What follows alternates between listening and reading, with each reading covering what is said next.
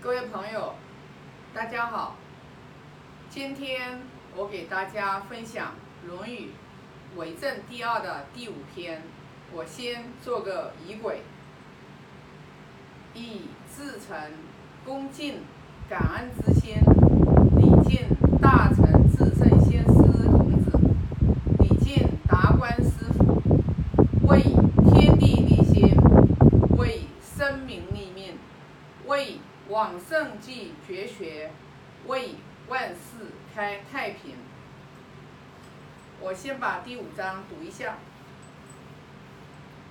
孟义子问孝，子曰：“无为。”樊迟欲，子告之曰：“孟孙问孝于我，我对曰：无为。”樊迟曰：“何谓也？”子曰：“生，事之以礼；死，葬之以礼；祭之以礼。”那这里讲的呢，就是孟义子，就是鲁国的三桓。嗯，他们这个三家是执掌着鲁国的政权，鲁军是没有权的。其实，那孟义子就是他问孔老夫子，就是什么是孝？孔老夫子说无为。那这个呢，后面无为到底无为什么呢？呃，没有讲讲明。然后呢，樊迟给夫子驾马车，然后呢就是。孔老夫子就跟樊迟讲说：“孟孙啊，刚刚他问孝于我，那我对曰无为。”樊迟就不懂，他就问说：“啊，那这个啥意思呢？对吧？”啊，孔老夫子就跟他讲：“生啊，父母在的时候啊，要事之以礼啊，侍奉父母要以礼礼节来侍奉。嗯，父母过世了，对吧？葬。”要以这个礼节来葬，啊，然后呢，祭祀也要有以礼节、以礼来祭祀。那做到呢这个三样的话，就是为孝了。这个里面其实隐藏着很深的含义啊。那夫子说无为，无为到底是无为什么呢？肯定是无为道，就是要以走在道上面，就是。大义就是小义服从大义，大宗服从，呃，小宗服从大宗。那这里面呢，就是，呃，举个例子讲啊，呃，生事之以礼，就是父母在世的时候，呃，之前我有分享过，就关于曾子的话，就是他父亲在，他在，他跟他父亲在除草。然后的话，他把这个，呃，苗给除了，把草留在那里。他父亲用那个呃干农活的那个大棒，把他打晕过去这件事情。当时孔老夫子特别生气，啊，就说，呃，以后教这个曾子，以后再遇到这种情况，就是大仗的话，就拿那个尧呃舜，就是舜帝举例，对吧？因为舜帝的这个父亲，呃，瞽手。叫瞽手，就是老想把这个，呃，舜杀了，然后呢，一直都没有杀成功。其实就是因为舜帝他有三巧全变的智慧，他知道他父亲收他弟弟的这个就是，呃，挑唆，想要把他的命给取了。但是舜帝他非常的机智，呃，一直的话就是，呃，躲避了他们的陷害。然后成全了，就是，呃，他自己的孝道，而且的话也让他父亲和他的弟弟杀他没有成功。那如果说杀成功了，那就是说他的父亲就会坏了这个人伦，那么就是做了一个非常不好的事情。那么这样子的话，就是你侍奉父母的话就没有以礼节。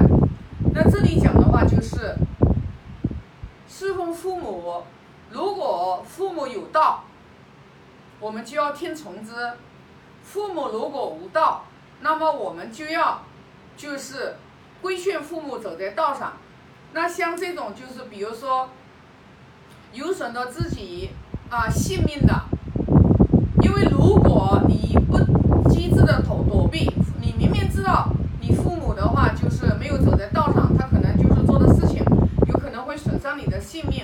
那你还不躲避还不逃，那你就做了一个大逆不道的事情，就是因为你让父亲、父母陷于啊无情无义啊这个就是地步，所以呢，不是说父母的话全部都要言听计从的，而是说一定要有走在这个符合这个礼节的这个制度上，一定要走在这个道上面，然后的话我们才能啊听从父母的，不是愚孝，不是愚忠，所以呢，这里的话就是生要以礼节来侍奉父母，要也要把父母的话，因为就是都是凡人嘛，又不都是圣人，哪有不犯过错的呢？对不对？所以呢，我们就是学圣贤教育的人，那我们父母的话，可能有一些事情也做的不合礼节，那我们就要好言相劝，和颜悦色的去相劝，啊，最终的目的就是让父母宽心，然后呢，就是呃烦恼少一点，然后呢，心胸宽广一点，活得快乐自在一点，因为人的健康与否跟他的情绪有关系。那如果说他的他这个活的情绪都特别的，就是不稳定，呃烦恼一大堆，那这样的父母的话，你纵然你是给他吃得好，又有什么用呢？对不对？所以呢，父父母在的时候，第一个要养父母的口体，第二个的话就是要让父母明理，因为明只有明理了之后，他的烦恼才会少。明理了之后，他自己会去化解。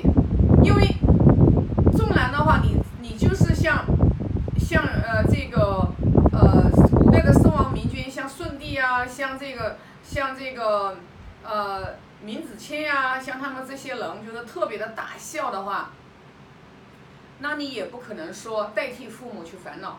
所以说，最重要的一点就是说，我们去侍奉父母的时候，我们也要让父母学习经典，这是唯一的一条路，唯一的一条路可以让我们明理，就是学习经典。然后的话，他才能，他才能从他自己的认知，从自己的这个固执己见当中，然后的话走出来，啊，看看事情、看问题，能一分为二的去看，然后能有一个多角度的去看，然后不钻牛角尖，别的没有办法啊。那么就所以说，啊，这个呃，父母在世的时候，我们要让父母烦恼少，也要就是说引领父母如果比我们明理，啊，那肯定父母把我们都教的特别的好。但是父母有的时候几代人也没有学过经典，这父母也不见得就是真正是一个明理的人，对吧？那我们就要视之以理。那死葬之以礼，祭之以礼，这个里面讲的就是古代的这个等级制度，就是尊卑的这个制度特别的严明。就像我们这个《论语》里面有讲过，孔老夫子呃生病的时候，然后子路，然后让那个，因为孔老夫子那个时候他已经不是大夫了，他已经是老百姓了，但是子路的话让同学们冒充冒充家臣，就是冒充夫子是大夫，以大夫的礼，然后准备要给他就是啊、下葬。后来孔老夫子身体好了之后，然后就把然后就把这个子路给训斥了一顿，知道吧？就是说你是老百姓，你就用老百姓的礼来葬；你是大夫，就用大夫的礼来葬。啊，就是如果说儿子是大夫，儿子是大夫，父亲是老百姓，那父亲过世的时候，可以以大夫的礼节来葬父亲，因为什么呢？因为父儿子的话已经有这个地位，有这个能力啊。但如果的话，老百姓就像那个颜回死了之后，在《论语》里面也有讲到，父子很很很伤心啊，很感叹，因为他待颜回，颜回待父子如父亲。父父子也待颜回如儿子，但是葬颜回这件事情没有以礼来相待，因为把他葬的太隆重了。然后包括颜回的父亲，还让孔老夫子把他那个马车卖了，然后给颜回买那个那么外面的那个鼓，意思就是说胀的呃隆重一点，繁华一点。那孔老夫子是拒绝的，为什么拒绝？